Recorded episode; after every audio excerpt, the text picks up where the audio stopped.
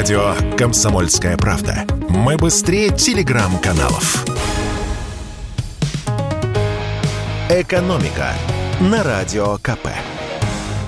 Здравствуйте, дорогие радиослушатели. В эфире наш ежедневный обзор самых важных и интересных экономических новостей. И, как вы, наверное, уже знаете, Европа ввела против России уже восьмой пакет санкций. Содержимое этого пакета сюрпризом не стало, потому что большинство новых ограничений уже были озвучены заранее в прессе. Но в итоге пакет этих самых санкций получился большим и увесистым. Поэтому перечислю лишь самые важные, на мой взгляд, запреты из этого пакета. Итак, это запрет на морские перевозки сырой нефти и нефтепродуктов из России и оказание услуг, связанных с их морской транспортировкой в третьи страны, ну то есть не в ЕС, если цена этой нефти будет выше установленного верхнего предела цен на нефть. Да, это тот самый потолок. Сам потолок, кстати, пока еще не установлен.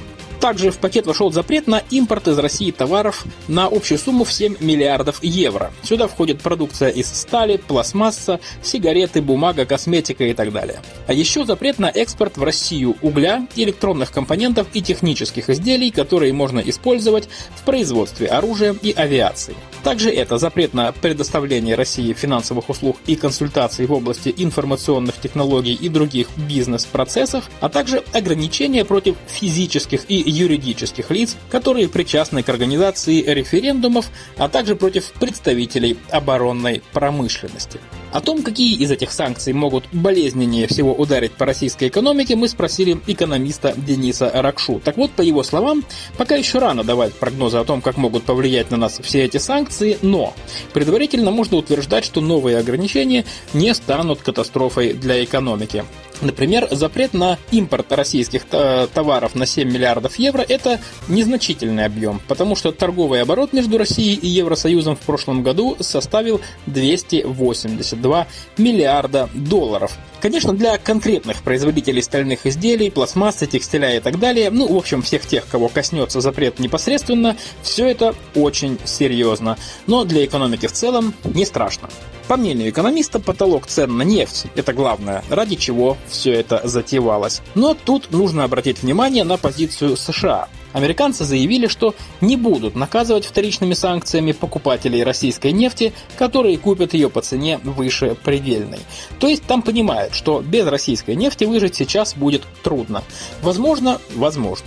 Той же позиции будет придерживаться и Евросоюз. Кроме того, мы пока не знаем, как может работать потолок цен на российскую нефть, как можно его обеспечить и вообще каким он будет. К тому же Россия не станет поставлять нефть в те страны, которые поддержат введение этого потолка. В общем, поживем, увидим, как все это будет работать на практике. И в завершение у меня новость уже не о глобальных делах, а о нашей с вами домашней экономике. Вот хотел вас спросить.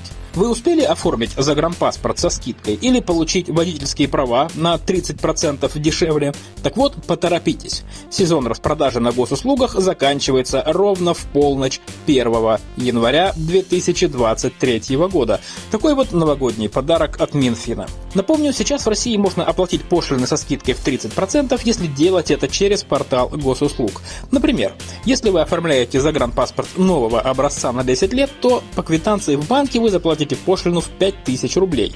А если вы подарите документы на госуслугах и там же заплатите пошлину, то с вас всего 3500. Перечислю и некоторые остальные услуги, на которые можно получить скидку. Итак, получение российского паспорта стоит 300 рублей, а через госуслуги 210. Пошлина на регистрацию брака составляет 350 рублей, а со скидкой 245. За выдачу водительских прав или автомобильных номеров вы заплатите 2000 рублей, а если оформлять все на госуслугах, то всего 1400. А за свидетельство о регистрации транспортного средства обычная пошлина составляет 500 рублей, со скидкой 350. Скидку эту власти ввели в 2017 году, чтобы поднять популярность портала госуслуг. При этом сразу объявили – мера временная. Сначала все это планировалось до 2019 года, затем продлили до 1 января 2023 года, и вот Минфин объявил, что больше продления не будет, и с 1 января лавочка закрывается. Так что получается, что нужно сэкономить на госуслугах, если вы, конечно, хотите, то вам нужно поторопиться. Осталось меньше трех месяцев.